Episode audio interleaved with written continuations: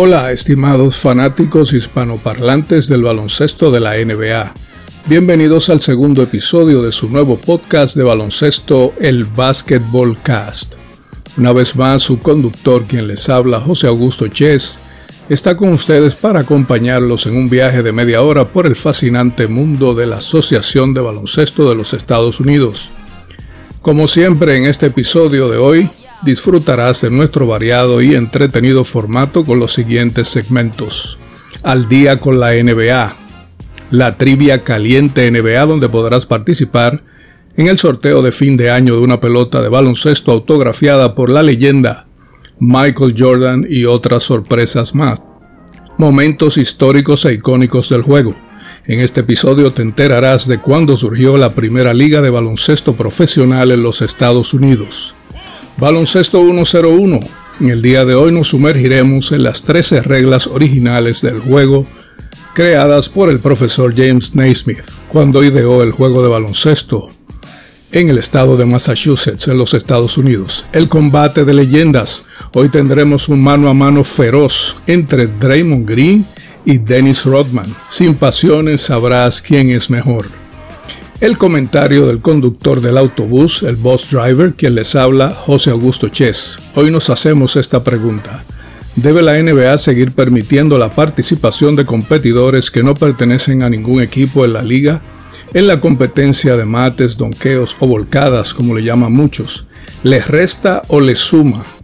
Si vas camino al trabajo, a la universidad o si retornas a tu hogar, si estás haciendo ejercicios al aire libre o en el gimnasio, o si estás descansando en tu hogar disfrutando de una rica taza de café, chocolate o té, ajustate el cinturón porque en estos momentos despegamos el Basketball Cast para darte una vuelta por el fascinante mundo de la NBA.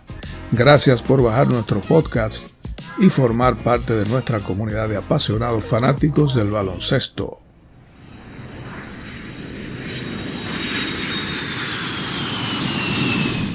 Antes de iniciar con nuestro contenido de hoy, vamos ahora a energizarnos positivamente con la cita motivacional del episodio. Para reflexión. La suerte es lo que sucede cuando la preparación se junta con la oportunidad. Eso lo dijo el famoso filósofo político, orador y escritor romano Séneca. Así es, querido fanático, mucha gente cuando te ve progresar en la vida, cuando te ve alcanzando y haciendo realidad tus sueños y metas, se resisten a aceptar que te has preparado por un tiempo considerable para lograrlas. Y con frecuencia dicen qué afortunado eres, qué suerte tuviste. Pero la realidad es que los logros son producto del sueño que un día decidiste convertir en realidad y el trabajo y la preparación que de manera constante y disciplinada tuviste que hacer por años para llegar a alcanzarlos. Así es, queridos fanáticos, arrancamos con el contenido del Basketball Cast. Iniciamos con las noticias y eventos de la semana en la NBA. A continuación les traigo un resumen del fin de semana de estrellas en Indianápolis, Indiana, en la competencia de volcadas o donqueos, Mac McClung, jugador de la G-League, quien fue invitado por segundo año consecutivo a participar en esta competencia, pues no está en ningún roster activo en la NBA. Se llevó su segundo título consecutivo en estas competencias. La competencia de tiros de tres puntos, el base superestrella los Milwaukee Bucks Damian Lillard necesitaba hacer el último tiro del evento para superar a la estrella de los Atlanta Hawks Trey Young y ganar su segundo título consecutivo en la competencia de tiro de tres puntos. Lo hizo también el año pasado en su último intento para ganar el evento. Pero como todos sabemos, llegó el Dame Time y uno de los jugadores más clutch de la actualidad les recordó a todos que hasta en la competencia de tiros de tres, Damian Lillard es clutch. El juego de estrellas de esta temporada fue ganado por la, la, Conferencia del Este con anotador 211 a 186. Sí, así como lo oyen fanáticos. 211 puntos a 186 puntos, implantando un récord de todos los tiempos en la mayor cantidad de puntos totales entre ambos equipos anotados alguna vez en el juego de estrellas. Para mí, otro patético espectáculo de poca competitividad y muy aburrido a pesar de que el comisionado había anunciado que volverían al formato anterior de la elección de los fanáticos del 5 inicial en ambas conferencias y el enfrentamiento entre ellas. En vez de un pick-up game, un juego informal que se había implementado desde el año 2018. Siguiendo con las noticias, el lunes 19 de febrero los Brooklyn Nets despidieron al entrenador del equipo Jack Bond. Se veía venir, yo lo veía venir, no sé ustedes. El equipo anunció el martes que el entrenador asistente Kevin Ollie asumirá el cargo de entrenador interino en lo que ellos resuelven y buscan a un entrenador definitivo. Los Nets estarán tratando de mejorar para la temporada 2024-2025 y reforzar su equipo en todos los aspectos. El viernes 23 de febrero, el entrenador de los Golden State Warriors, Steve Kerr, arquitecto de cuatro campeonatos con la franquicia, acordó una extensión de contrato por dos años, valorado en 35 millones de dólares, que lo convirtió en el entrenador mejor pagado en la historia de la NBA. Con un tiro libre en el último cuarto en Houston, el delantero alero de los Phoenix Suns, Kevin Durant superó a Carmelo Anthony en el noveno lugar en la lista de anotadores de todos los tiempos. Durant terminó el juego con 28 puntos para llegar a 28.296 en su carrera.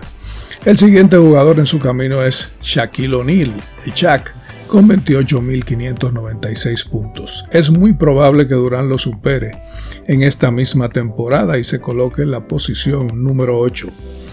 En el juego de ayer en la noche, Domingo 25 de febrero, el pívot de los Denver Nuggets, la máquina serbia, Nikola Jokic, se puso en segundo lugar entre los líderes de todos los tiempos en triples dobles de 30 puntos o más, 15 o más rebotes y 15 o más asistencias en la historia de la NBA. Al anotar en el juego de ayer en la noche 32 puntos, coger 16 rebotes y repartir 16 asistencias en la victoria de los Nuggets sobre los alicaídos Golden State Warriors.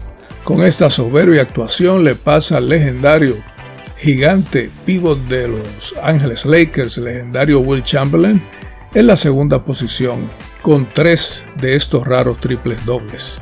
Está de todas maneras a 8 del primer lugar que le corresponde a The Big O, Oscar Robertson, el legendario escolta.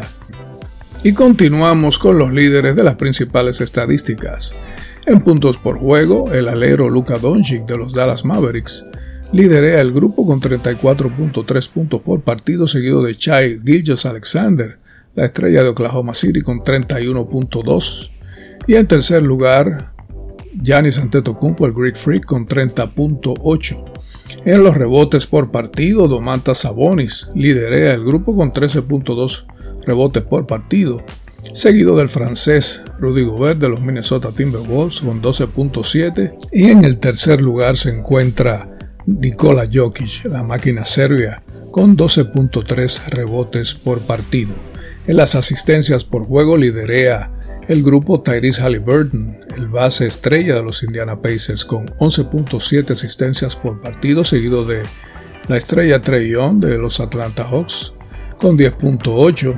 Y en tercer lugar, de nuevo, aparece el alero estrella de los Dallas Mavericks, Luka Doncic con 9.5. Es increíble lo que está haciendo este joven en esta temporada. En los bloqueos por partido, el francés de 7'4 de estatura y quien va a ser para mí indiscutiblemente el novato del año, Víctor Wembanyama de San Antonio Spurs, liderea la liga con 3.3 bloqueos por partido, seguido del eh, veterano centro de Milwaukee Bucks Brook López con 2.7 tapones por partido. Redondea el grupo Walker Kessler de Utah Jazz con 2.7 también tapones por partido. En los robos por partido liderea la liga Shea Gillius Alexander, la estrella de Oklahoma City con 2.1 robos por partido, seguido del base estrella de Sacramento Kings de Aaron Fox con 1.9 y redondeando el grupo uno de mis jugadores favoritos Donovan Mitchell de Cleveland Cavaliers, el escolta superestrella con 1.9 también robos por partido. En el porcentaje de tiro de campo, liderea la liga Daniel Gafford de Dallas con 68.1, seguido de Jacob Bolt de Toronto Raptors con 66.2% y Evika Subak de Los Ángeles Clippers con 65.5 porcentaje de tiros de campo, todos los tres jugadores bien altos que juegan en las inmediaciones de la zona restringida y por eso tienen esos eh, porcentajes de tiros elevados tan altos. En los tiros de tres acumulados durante la temporada 2023-2024, el base superestrella Stephen Curry de los Golden State Warriors ha convertido 262 tiros de 13 en lo que va de campaña, seguido del chico maravilla Luka Doncic, el alero de Dallas Mavericks con 191. Wow, fíjense la diferencia que hay entre ambos, entre el primer lugar, el líder y el segundo. En tercer lugar, Dante DeVincenzo de los New York Knicks con 172. Wow, este muchacho, eh, Tom Thibodeau, de verdad que le vio eh, muy buenas cualidades que lo persiguió, le cayó atrás y lo hizo un Nick. Los ah, Milwaukee Bucks lo dejaron ir y creo que fue un error. En el porcentaje de tiros de tres puntos, Grayson Allen, el jugador rol muy eficiente de los Phoenix Suns, lidera la liga con 48.6%. Wow, tremendo eh, porcentaje de tiros de tres, seguido de Norman Powell de Los Ángeles Clippers con 45.6 y Malik Beasley de Milwaukee Bucks con 45.2. Estos son los líderes de las principales estadísticas en la NBA en la semana que ha transcurrido la semana 8. Ahora pasamos a los líderes de los equipos en ambas conferencias. En la conferencia este, los Boston Celtics con récord de 45 y 2 están en el primer lugar a 7.5 juegos de los sorprendentes Cleveland Cavaliers que tienen récord de 37 y 19. En la tercera posición se encuentra Milwaukee Bucks con récord de 37 y 21 a 8.5 juegos del primer lugar. En la cuarta posición están Miss New York Knicks con récord de 34 y 23 a 11 juegos del primer lugar. En la conferencia oeste hay un empate en la primera posición entre los Minnesota Timberwolves y los Oklahoma City Thunder. Ambos tienen récord de 40 y 17 y comparten el primer lugar. En el tercer lugar están los campeones actuales de la NBA, los Denver Nuggets, con récord de 39 y 19 a 1.5 solamente del primer lugar. Los Ángeles Clippers, los veteranísimos, están en la cuarta posición con 37 y 19 a solo 2.5 juegos de Minnesota y de Oklahoma City. Esa conferencia está bien cerrada y no se sabe lo que va a pasar, estimados fanáticos. Y con esto concluimos con nuestro segmento de Al día con la NBA.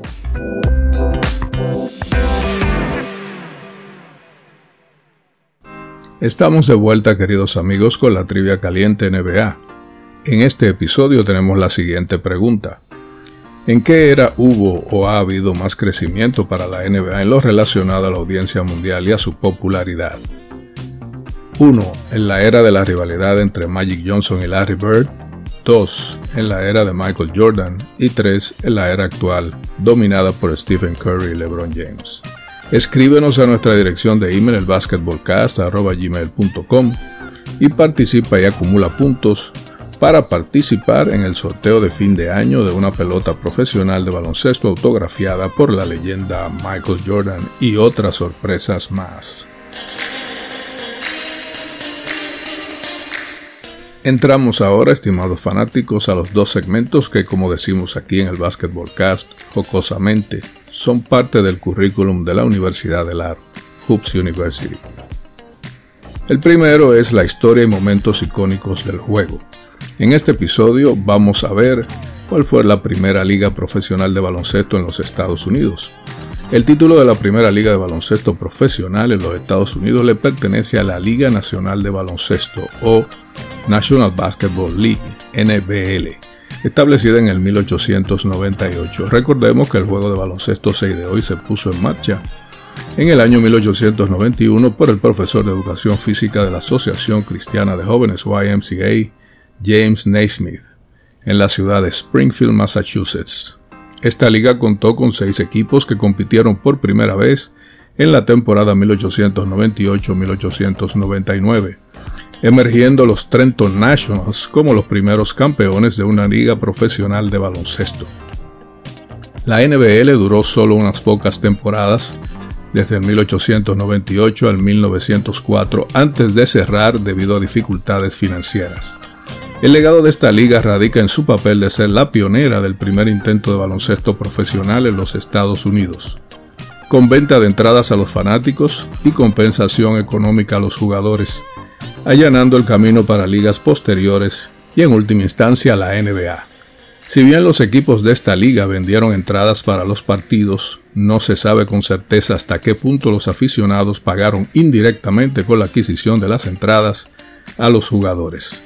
Algunas fuentes sugieren que los jugadores podrían haber recibido una parte de los ingresos por entradas, mientras que otras fuentes mencionan salarios fijos o pagos por partido.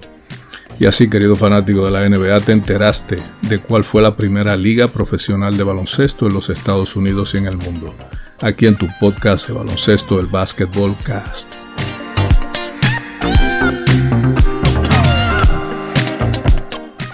Y seguimos nutriéndonos de la rica historia del baloncesto, aquí en el segmento Baloncesto 101, las reglas, estrategias y estadísticas del juego. Parte también del currículum de la Universidad de Laro Hoops University, aquí en el Basketball Cast. En este episodio veremos las reglas originales del baloncesto creadas por el profesor James Naismith. Naismith no creó todas las reglas a la vez, sino que fue modificándolas hasta crear lo que hoy se conoce como las 13 reglas originales. Algunas siguen formando parte del juego moderno. La número uno es el balón puede ser lanzado en cualquier dirección con una o con las dos manos. Regla número 2, el balón no puede ser lanzado golpeado con el puño cerrado. Regla número 3, los jugadores no pueden correr con el balón en sus manos, deben lanzarlo desde el mismo lugar en que lo han obtenido. Regla número 4. El balón solo puede ser sujetado o retenido con las manos, pero nunca con ninguna otra parte del cuerpo. La regla número 5 estipulaba que se prohíbe golpear al adversario con los hombros, sujetarle, empujarle, meterle los pies o hacerle zancadillas. Toda infracción a esta regla generaba una falta. Regla número 6. Golpear la pelota con los puños era una falta como las violaciones que figuran en las reglas 3 y 4. Regla número 7. Si un equipo comete tres faltas consecutivas, un punto será anotado a favor del equipo rival. La regla número 8 decía, un punto se considera anotado cuando el balón ha sido lanzado desde el campo hacia la canasta y ha entrado, cayendo al suelo desde el mismo cesto. La regla número 9, cuando el balón sale de la cancha debe ser puesto en juego en la mitad de la cancha por la persona que lo haya tocado. La regla número 10. El árbitro principal juzga las acciones de los jugadores y señala las faltas. Cuando un jugador comete la tercera falta puede ser descalificado. La regla número 11 decía que el segundo árbitro, porque había un árbitro principal y uno secundario, es el juez que toma las decisiones que conciernen al balón e indica cuándo está en juego, cuándo ha salido y a quién debe serle entregado. La regla número 12 el partido se compone de dos tiempos de 15 minutos separados por un descanso de 5 minutos. Y finalmente la regla número 13 decía que el equipo que marque el mayor número de encestes o puntos es declarado vencedor. Como un dato sorprendente acerca de estas 13 reglas, las reglas originales del juego de Naismith, aquellas que él escribió en hojas de papel, se vendieron en una subasta en el 2010 por 4.3 millones de dólares, poco más de 4 millones de euros. Bárbaro. Como todos sabemos, esas reglas originales han sido modificadas en innumerables ocasiones, a través de los tiempos, a través de las décadas, para ajustarlas a los tiempos modernos y a las habilidades de los jugadores, también para hacer el juego más fluido y más competitivo. Por eso lo seguimos disfrutando aquí en el Basketball Cast.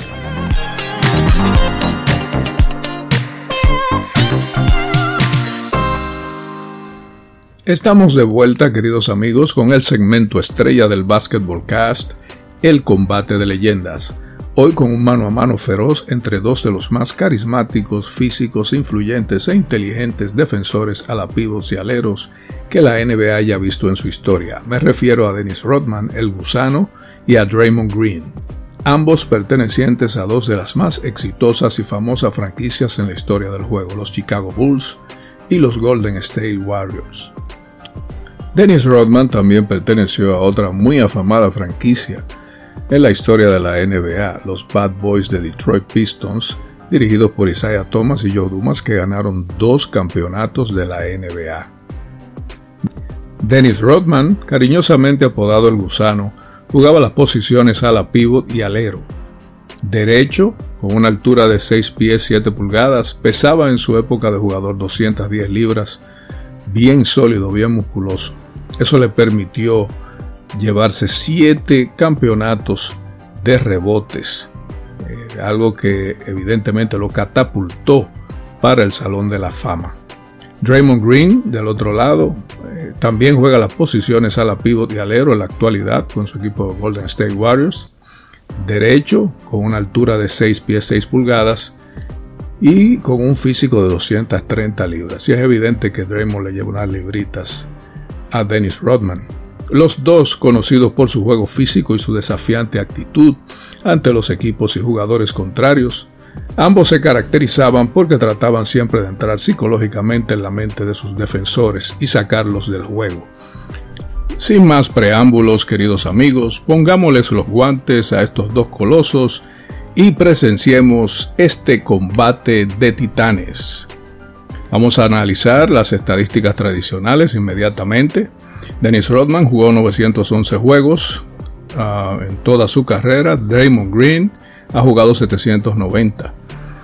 Puntos por partido, Draymond aventaja a Dennis Rodman por muy poco margen, 8.7 ha promediado en su carrera. Dennis Rodman promedió 7.3. Ambos no son famosos por sus ah, habilidades de anotación. En los rebotes por juego, totales, Dennis Rodman aventaja a Draymond con 13.1. Eso era de esperarse, pues este señor conquistó 7 títulos de rebotes en la era en que todos los centros jugaban en eh, la zona restringida. Ya ustedes saben. Draymond ha promediado 7 rebotes por juego en su carrera. En las asistencias por juego también de esperarse, Draymond supera a Dennis con 5.6 asistencias por partido. Dennis Rodman promedió 1.8 ese pero todos sabemos que ese no era el rol fundamental de Dennis dentro de la cancha. En los robos por juego, um, Diamond Green promedia 1.3, Rodman promedió 0.7. En los bloqueos tapones por juego, Draymond promedia 1 y Dennis Rodman 0.6. En el porcentaje de tiro de campo, Dennis aventaja con un 52% a Draymond que tiene un 45% en su carrera. En el porcentaje de tiros de 3 puntos, que no es la especialidad ni ha sido la de ninguno de los dos. Draymond aventaja a Dennis con 32%. Es efectivo de todas maneras y toma más lance, ha tomado más lance en su carrera que los que tomó Dennis, que nunca prácticamente no tomaba lances desde esa línea, muy raras veces. Dennis tiene un porcentaje de 23%. En los tiros libres, Draymond uh, promedia 71%, mientras que Dennis 58%. Ninguno fueron muy buenos desde esa línea de, tiros libres. Haciendo un recuento de las estadísticas tradicionales que hemos visto, eh, Draymond aventaja a Rodman en puntos, asistencias, robos, bloqueos, tapones, porcentaje de tiros de 3 y porcentaje de tiros libres. Rodman aventaja a Draymond en solo 2 rebotes, era de esperarse, y el porcentaje de tiros de campo. Vamos a ver ahora cómo se comparan ambos en las estadísticas avanzadas que son sumamente importantes. El PER lo vamos a analizar, el rango de eficiencia del jugador, junto con el VORP, VORP, valor sobre el jugador de reemplazo, y los win shares, la contribución a las victorias del equipo individual.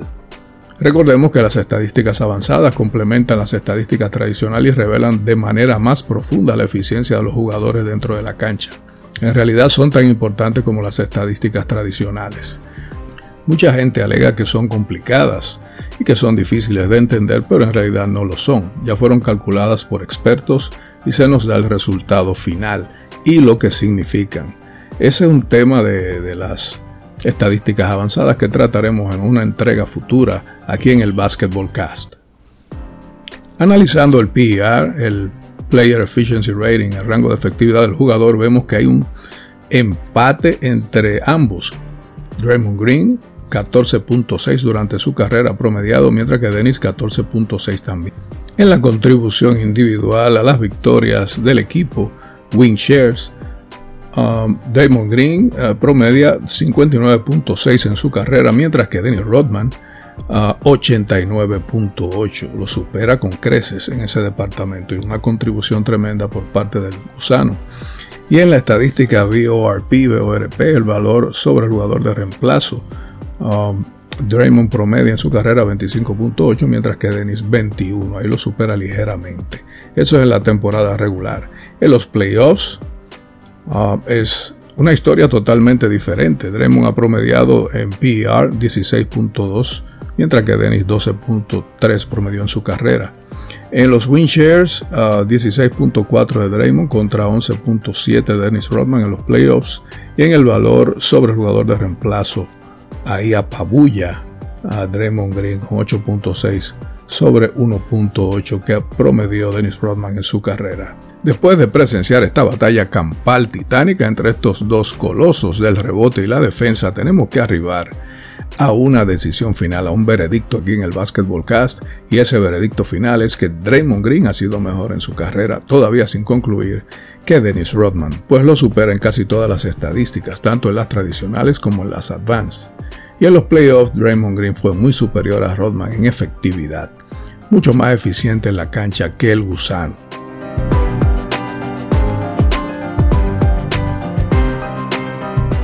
Damos paso ahora, estimados fanáticos, a nuestro segmento La opinión del Boss Driver, a cargo de su conductor José Augusto Chess. El tema de hoy, la competencia de volcadas o donqueos del Juego de Estrellas. ¿Va por buen camino o no? En el fin de semana del Juego de Estrellas pasado, celebrado en la ciudad de Indianápolis, Indiana, se llevó a cabo como es tradicional la competencia de los slam dunks, mates y donqueos, la muy popular competencia que arrastra muchos fanáticos. El ganador resultó ser, por segunda ocasión ya que ganó esta competencia la temporada pasada también, el joven Mac McClung.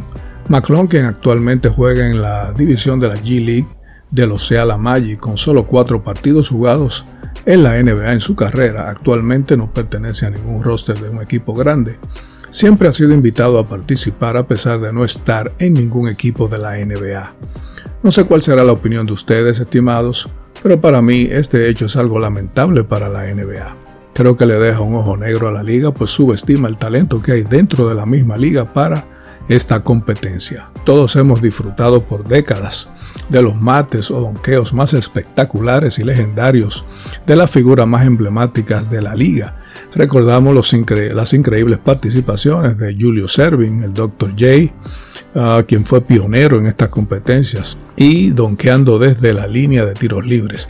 Michael Jordan y Dominic Wilkins en una batalla campal por par de temporadas, donde nos levantaron de nuestros asientos. La participación sorprendente del pequeño Spot Webb, quien volaba por los aires, y la locura de Vince Carter, Vinsanity más recientemente, también hemos admirado y disfrutado plenamente de las proezas de Aaron Gordon versus Zach Lavin.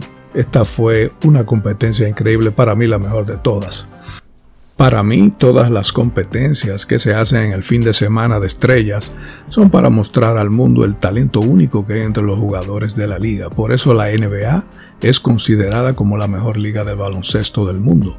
Invitar a un joven que no está en el roster de ningún equipo grande para avergonzar a los actuales jugadores de la NBA es para mí un patético intento de innovación del actual comisionado de la liga Adam Silver, quien sigue dando traspiés y cometiendo errores en su intento por incrementar la popularidad de la liga a nivel mundial. Claro, tengo que decirle que yo disfruté de las volcadas de McClung en la pasada competencia y sus proezas del año pasado también, pero me hubiera gustado ver una representación digna de los jugadores actuales de la liga. Yo personalmente creo que el líder de puntos de todos los tiempos y actual jugador de Los Ángeles Lakers, LeBron James, quien nunca ha participado en la competencia de los slam dunks de donkeos o volcadas, debería ponerse las pilas y participar para que los fanáticos disfruten de, un, de su inmenso talento en esta faceta del juego que lo despliega a fondo en cada juego en la NBA, tal como Steve Curry lo ha hecho en la competencia de tiros de tres y de habilidades. ¿Qué crees tú sobre este tema, querido fanático? Escríbenos y únete al debate a nuestra dirección de email el y participa y gana.